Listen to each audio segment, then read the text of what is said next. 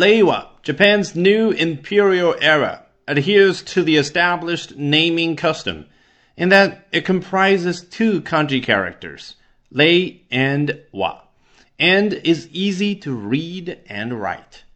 But it also represents a break with centuries of tradition, as the first era name to have been inspired by a Japanese rather than Chinese work of classical literature.